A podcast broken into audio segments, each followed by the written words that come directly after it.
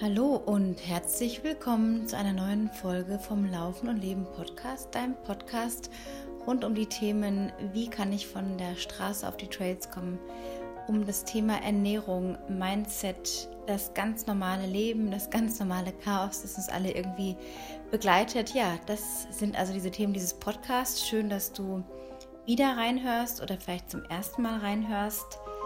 Heute geht es um das Thema Downhill-Laufen. Ich steige jetzt gleich direkt ein mit, dem, mit der Ansage des Themas. Manchmal rede ich da ja lange um den heißen Brei herum. Diesmal also gleich zu Anfang.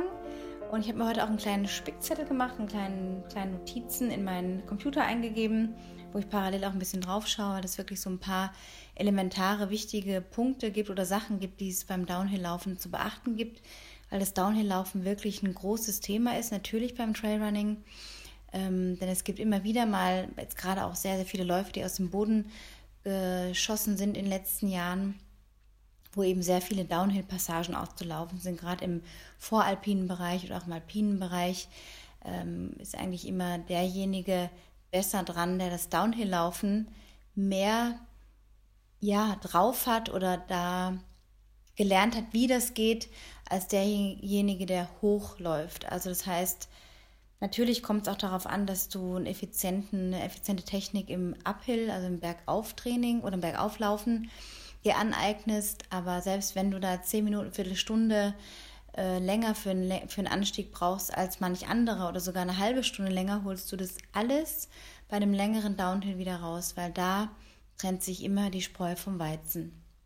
Vorab aber noch kurz ein paar Infos. Erstmal möchte ich sehr, sehr gerne einladen ähm, den Podcast zu supporten über den Link in den Show Notes. Da kannst du verschiedene Pakete finden, einen kleinen monatlichen Beitrag leisten, sozusagen ja, ein Espresso im Café wert, kriegst dann entsprechend ein paar extra Goodies dazu. Ähm, ich gebe ehrlich zu, dass das noch nicht sich so rumgesprochen hat. Hier in Deutschland, glaube ich, bei den deutschen Podcastern ist das äh, sonst über Werbung natürlich zu generieren, aber ich habe keine Werbeplattform hier und sehe davon auch momentan ab, den Podcast mit Werbung voll zu klatschen von irgendwelchen alkoholfreien äh, Bierfirmen oder so. Äh, das ist irgendwie nicht authentisch. Und äh, deswegen bleibe ich bei meinen Leisten quasi und ähm, mache natürlich Werbung oder biete dir einfach an oder erzähle darüber, was ich zu bieten habe, anzubieten habe, eben unter anderem diese Membership-Plattform. Dann äh, gibt es noch ein Trailrunning Camp für, für Frauen vom 18. bis 20. September diesen Jahres hier in Garmisch-Partenkirchen. Es sind noch drei Plätze frei. Also Frauen, die jetzt zuhört, schlagt zu, gönnt euch ein tolles Wellness Run and Fun Wochenende. Es ist eher so ein Einsteigercamp. Das heißt also, wenn du jetzt noch nicht so viel Lauferfahrung hast im Trail-Bereich, also auch so ein bisschen dieses Voralpen-Feeling kennenlernen möchtest, Gipfelerlebnisse feiern möchtest, in einer ganz schönen, kleinen, illustren Frauenrunde. Dann bist du herzlich eingeladen, daran teilzunehmen. Wie gesagt, sind nur noch drei Plätze frei. Den Link findest du auch in den Shownotes. Da gelangst du dann direkt zu allen Infos und auch zur Anmeldung. Ja, bevor ich jetzt aber tatsächlich ins Thema Downhill Running einsteige, möchte ich noch sagen, dass das ein äh, Hinweis von einem Instagram-Läufer ähm, oder Sportler war, der mir schon ein bisschen länger folgt und mich einfach mal gefragt hat, sag mal Anna, äh, du postest jetzt irgendwie in deinen Stories über deine Läufe, was du so machst und dein Training und läufst du eigentlich auch mal runter ähm, oder nur hoch oder fährst du mit der Gondel immer runter? Und da habe ich ihm dann eben die Antwort gegeben, die erzähle ich dir auch gleich. Ähm, aber es ist tatsächlich so, dass ich insgesamt relativ downhill schonend, schonend unterwegs bin. Heißt also gelenkschonend in diesem Fall weil ich kein großer Fan davon bin, tausende von Höhenmetern jede Woche Downhill zu ballern. Ja, ballern ist natürlich auch jetzt ein bisschen das Modewort in der Community. Ich sage es einfach, ich sag's einfach, weil es das ausdrückt, um was es oft geht, das Runterballern, das Runterschreddern, das Runterpreschen. Das ist aber auch nicht immer unbedingt zielführend, denn man muss wirklich wissen, dass beim Downhill-Laufen die meisten Verletzungen passieren, wenn der Körper nicht in, im Alignment ist, also sprich in dieser perfekten Achse, die man sich beim Downhill-Laufen aneignen kann zwischen Knöchel, Knie und Hüfte. Es gibt eben so viele Sachen zu beachten, dass du dann nicht auf die Schnauze fällst im übertragenen Sinn. Ja, ähm, dazu kommen wir gleich. Was ich unbedingt noch loswerden möchte, ist, dass ich von einer so sensationell schönen, fantastischen, äh, beflügel beflügelnden, beseelenden Hochtour. Ich muss diese Wörter nutzen, weil es das genau auf den Punkt bringt. Mit meiner lieben, lieben Freundin Simone zurückgekommen bin am Donnerstag. Wir waren vier Tage on the road. Es war ein total verrückter Trip. Geil von vorne bis hinten. Ich kann es nicht anders sagen. Sind am Montagmittag erst recht spät losgekommen. Waren dann abends auch erst um neun in Alanya. Es hatte nur geschüttet, Bindfäden auf der Autobahn über Stunden. Aber wir haben uns deswegen nicht die Stimmung vermiesen lassen. Wir haben dann einen tollen Parkplatz gefunden, das Auto, also unseren Schlafplatz quasi aufgebaut, alles eingerichtet und am nächsten Tag dann zur Akklimatisierung. Also der eigentliche Plan war, auf die 4000 zu kommen. Und zwar auf der Route von dem Sky Marathon Monte Rosa, den hatte ich letztes Jahr ja auch vorgehabt. Und äh, aus, aus Gründen des Wetterumschwungs, weil es wirklich so reingeschneit hatte, wieder hatten mein Laufpartner und ich letztes Jahr eben dann entschieden, dass wir nicht antreten. Das war auch gut. Und ich habe jetzt einen Teil der Route gesehen und es ist wirklich ein brutales Brett. Ich kann es nicht anders sagen. Auch jetzt gerade äh, war natürlich viel mehr Schnee weggetaut. Ist noch im Juni, wo der Lauf immer stattfindet. Aber ich habe nochmal einen Schuss mehr Respekt bekommen für die Strecke und auch die Erkenntnis gewonnen, dass ich den Wettkampf in diesem Kontext nicht brauche, sondern einfach happy bin, mich in diesen Höhen zu bewegen. Ja, der Plan war auf jeden Fall bis Richtung 4000 zu gehen über den berühmten Lüstkamm. Das ist ein Gletscherkamm und äh, die, die Fettehütte liegt da dazwischen. Äh, die liegt auf knapp 3,7. Und wir haben halt gedacht, wir akklimatisieren uns am ersten Tag und sind dann bis auf 3200 irgendwas hoch, Punta Indren. Ähm, was gleichzeitig auch ein Teil der Strecke war, die ich beim 100 Kilometer Lauf in Monte Rosa vor zwei Jahren gelaufen bin. Das waren wunderschöne Erinnerungen. Ich habe mich da einfach in die Gegend verliebt, die Energie, diese Weite, das, das ist was ganz, ganz, ganz Besonderes. Ich kann es nicht beschreiben. Ich habe manchmal einfach so ein ein Gefühl für einen Berg oder finde es dann besonders äh, sexy oder anziehend. Ich weiß nicht, ob es dann, was es genau ist, ob es, es sind einfach Energien, die ich spüre. Und da gibt es natürlich auch Berggegenden, da fühle ich mich einfach nicht wohl und da gehe ich dann auch nicht irgendwie hin groß. Zum Beispiel das Karwendel ist so eine, eine Bergkette hier, die ich zwar auch ab und zu mal nutze und da auch bin, aber es ist mir manchmal echt spooky. Ich weiß nicht warum.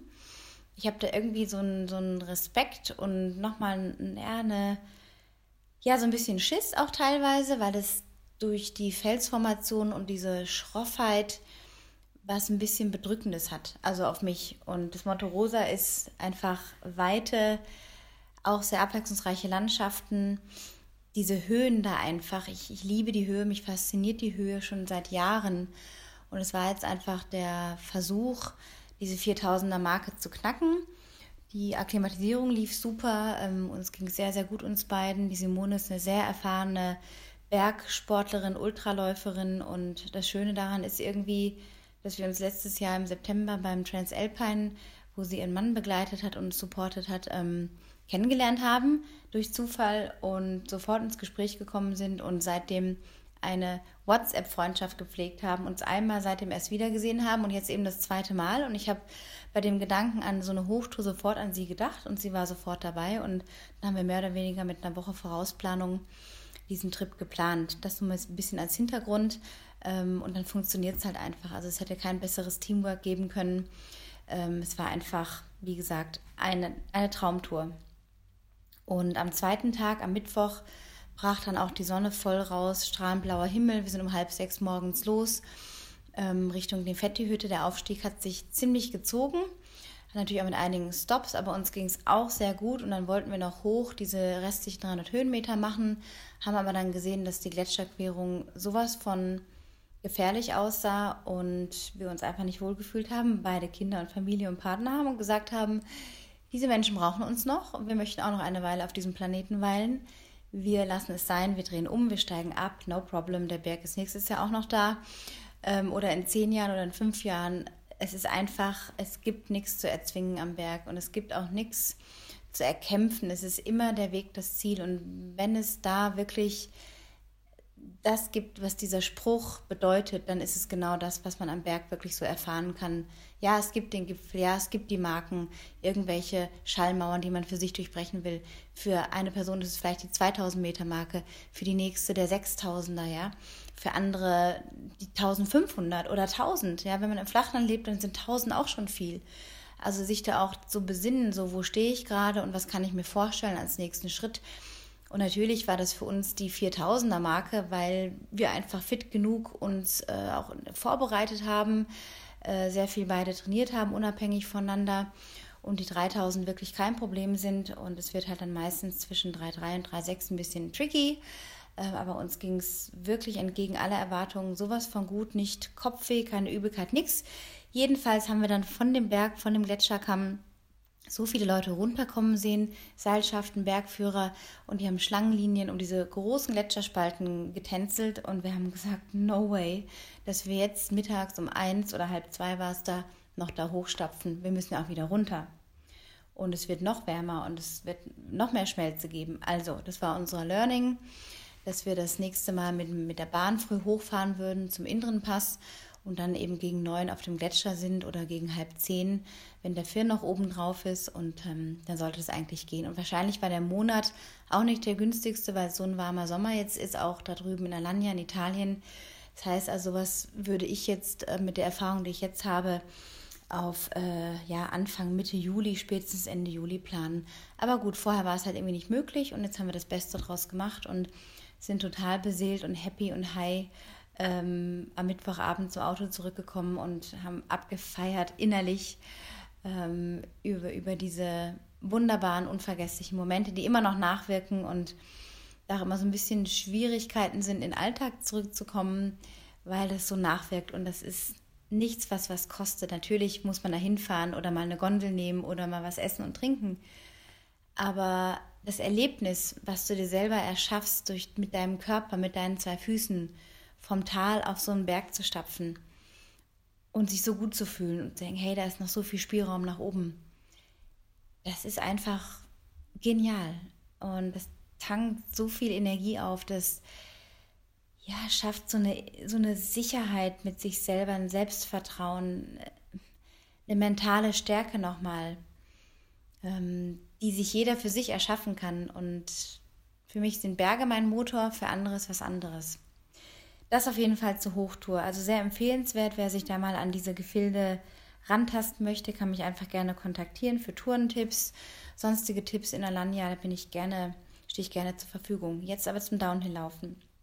Das Downhill-Laufen war für mich noch nie eine leichte Sache. Es war eher immer so, oh, ähm, oh Gott, wie komme ich da jetzt runter und so ein bisschen runtergestarkst und runtergetrippelt und bloß nicht hinfallen. So vom Mindset her immer gedacht, oh mein Gott, jetzt beim nächsten Schritt und, und so einen Meter vor mich geschaut und die Oberschenkel natürlich total verkrampft, total schmerzhaft, weil ich unterm Schwerpunkt auch gelaufen bin, weil der Reflex beim Downhill-Laufen bei den meisten Leuten, so wie ich es auch in den Workshops, die ich ja für Sanemond gebe, auch erlebe, ist, dass man sich nach hinten lehnt. Man will sich irgendwie schützen und bremsen.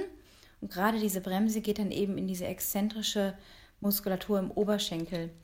Und da knallt dann halt die Säure rein und da versteifen die Muskeln, da kommt der Schmerz.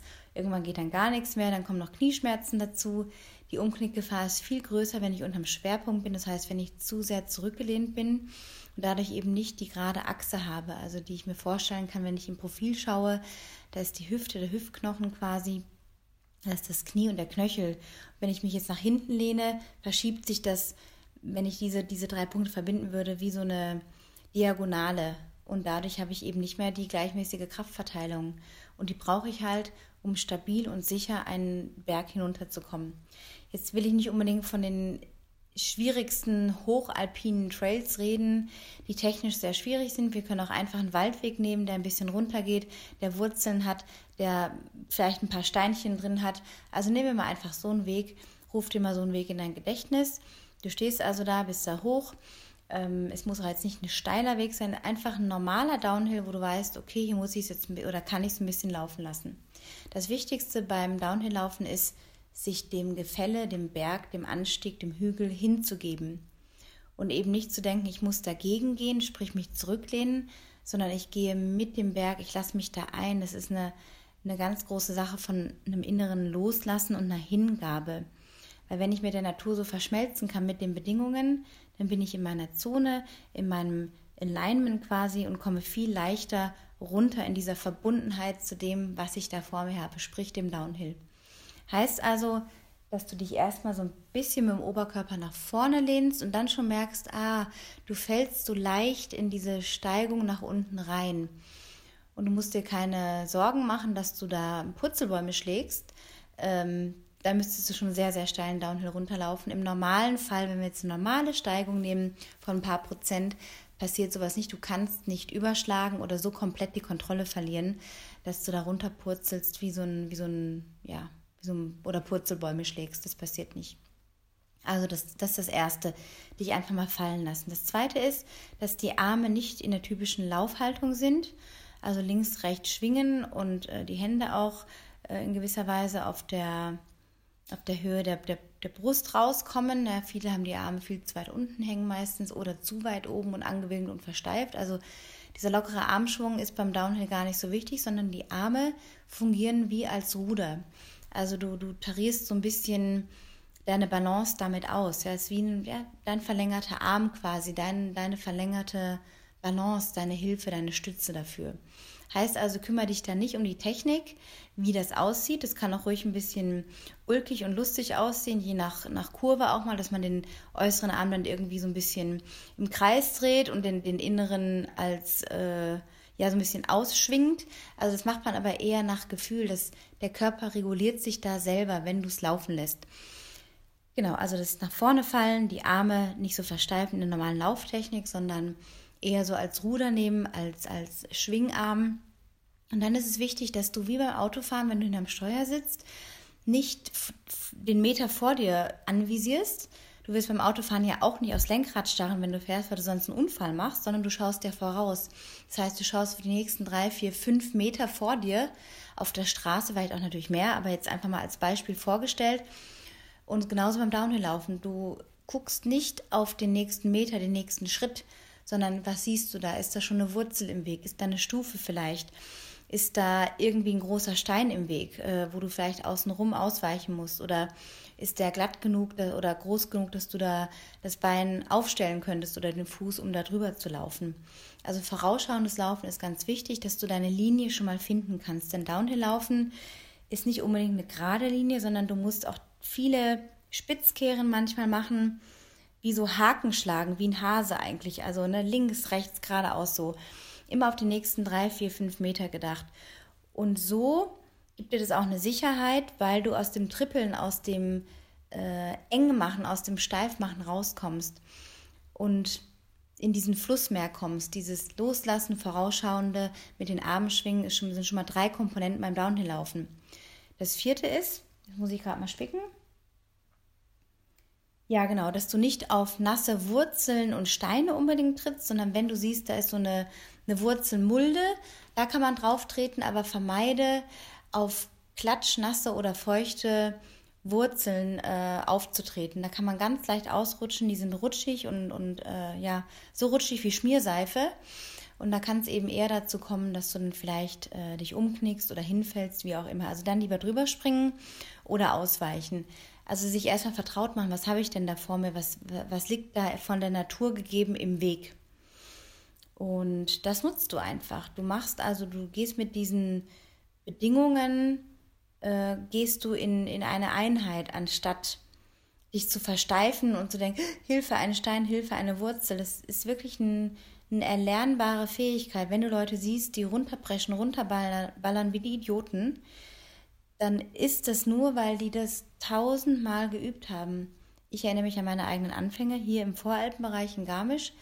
Ich hatte natürlich jahrelange Trailerfahrung und auch in den Bergen schon gewesen, aber nie dauerhaft. Und so war ich natürlich hier auch mit ganz neuen Gegebenheiten oder sagen wir mal nicht neuen, aber immer wiederkehrenden Gegebenheiten konfrontiert und musste mich mit denen arrangieren, weil ich einfach überwiegend auf diesen Wegen mittlerweile unterwegs bin, natürlich, weil das vor meiner Haustür liegt. Ja, und so habe ich dann einfach angefangen, mir mal einen Abschnitt für Abschnitt vorzunehmen, mit diesen Techniken runterzulaufen. Und gar nicht auf die Geschwindigkeit zu achten, wie schnell, sondern dass ich mich einfach sicher fühle. Und das ist das Allerwichtigste. Du musst Downhill-Training, Downhill-Laufen üben, wenn du vorhast, ein Rennen, einen Wettkampf äh, zu machen oder einfach nur für dich mal irgendwo im Alpenbereich laufen möchtest. Ähm, um dich darauf vorzubereiten, ist es unabdingbar, dass du genau das trainierst. Ähm, es ist bei allen Dingen so, wenn du das ignorierst oder auslässt und denkst, ich komme da schon irgendwie runter und dich vielleicht nur aufs Bergauflaufen fokussierst, äh, kann es sein, dass du dann richtig, richtig Mühe haben wirst und vielleicht auch richtig ja im Eimer sein wirst, wenn du dann auf den Downhill gehst und dann vielleicht schon 10, 20, 30 Kilometer in den Beinen hast und dann geht halt gar nichts mehr. Also diese Oberschenkelmuskulatur, die muss trainiert werden. Heißt aber nicht, dass du jetzt in einem Stück von 0 auf 1000 Höhenmetern gehst und die runterballerst, sondern dass du dir da, wo du gerade lebst und wenn du vielleicht wirklich im Flachland lebst und noch nicht mal eine Halde vor der Haustür hast, kannst du auch Treppen nehmen ob das jetzt im Stadion ist oder in deinem Treppenhaus, wenn du im Wohnblock bist oder in deinem Haus, wo du vielleicht zwei, drei Etagen hast, kannst du auch die Treppen nehmen und die gehst du einfach hoch und läufst sie runter. So kannst du auch wunderbar deine exzentrische Oberschenkelmuskulatur trainieren. Also auch da improvisieren und aus den Gegebenheiten, die man vor der eigenen Haustür hat, das Beste machen.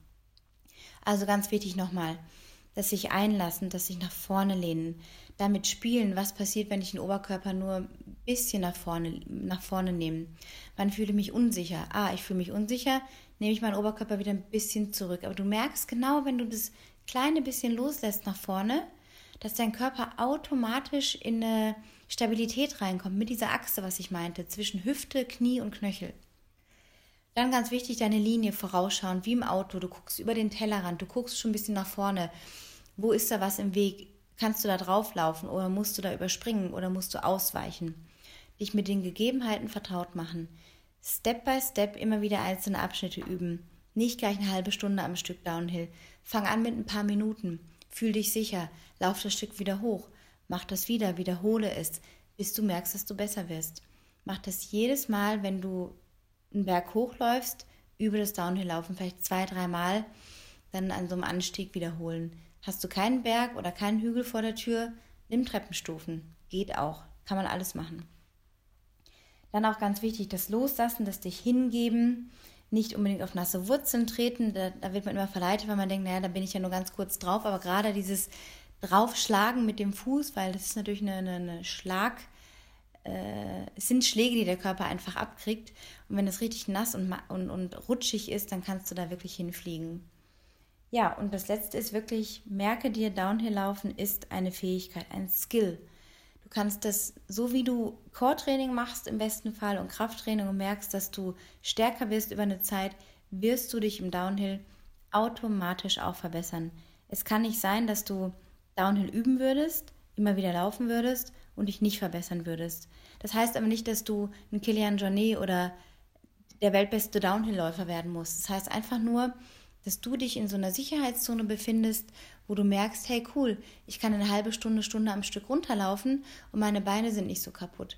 Weil das ist das, wo die meisten Leute sich eben kaputt machen, muskulär, weil sie die falsche Technik haben, weil sie nicht genug üben und weil sie Angst haben. Und die Angst kannst du nur überwinden oder eine Unsicherheit, es muss ja nicht gleich eine extreme Angst sein, aber eine gewisse Unsicherheit beim Downhill-Laufen, das kannst du überwinden, indem du es übst, indem du es tust, indem du dich nicht so sehr mit Hilfe, ich schaffe das nicht, oh mein Gott, Hilfe, sondern indem du es tust und immer wieder kleine Abschnitte übst. Können auch nur 100 Meter sein. Dann läufst du wieder ein bisschen langsamer oder gehst. Dann nimmst du die nächsten 100 Meter vor. Oder mal eine Minute. Step by Step. Wichtig auch noch die Arme als Wiederholung nochmal zum Schluss. Die Arme dienen als Ruder, als Balance. Es muss nicht schön aussehen, es muss, muss nur für dich so sein, dass du immer wieder in dieser stabilen Lage bist gegenüber dem Downhill. Ja, das waren so die Tipps zum Laufen. Wie gesagt, ich bin auch hier, obwohl ich jetzt schon vier Jahre hier lebe in den Bergen, immer noch schonend unterwegs. Das heißt, wenn ich jetzt zum Beispiel vier, fünf Mal in der Woche einen Berg hochlaufe, dann renne ich vielleicht nur dreimal oder viermal davon runter. Und auch dann nicht immer schnell, manchmal einfach nur gemächlich, dass ich merke, okay, ich zerschieße mir jetzt nicht gleich die Beine, aber ich bin halt auch nicht K.O. hinterher. Dann gibt es Tage, da sage ich, okay, heute ist mal ein bisschen Tempo angesagt, heute muss mal ein bisschen Ermüdung in die Beine, dann mache ich das.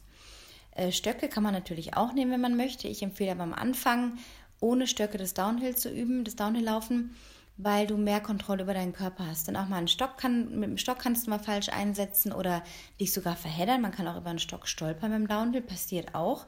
Also lieber erstmal weglassen und das Gefühl in deinem Körper erzeugen und abspeichern und immer wieder üben, bis du dich sicher fühlst. Die Stöcke sind nur dann eine Hilfe, wenn du dich ohne gut fühlst. Wenn du merkst, hey, ich komme da jeden Downhill runter, dann dürfen sie ein Hilfsmittel sein, aber nicht als, oh mein Gott, ich nehme mir gleich mal die Stöcke mit, weil äh, ich habe sowieso Angst und dann helfen die mir.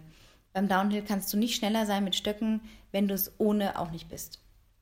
Ganz wichtig. Also mach simpel, pur, ähm, back to the roots, Laufschuhe an, rausgehen, üben, üben, üben. Und dann würde ich mich sehr freuen, wenn du mir über deine Erfolge schreiben möchtest, wie sich das vielleicht verbessert hat. Wenn du merkst, dass dir diese Tipps helfen, schreib mir gerne auf anna.annazichus.com oder schau vorbei bei Instagram unter berg underscore an unterstrich Gazelle.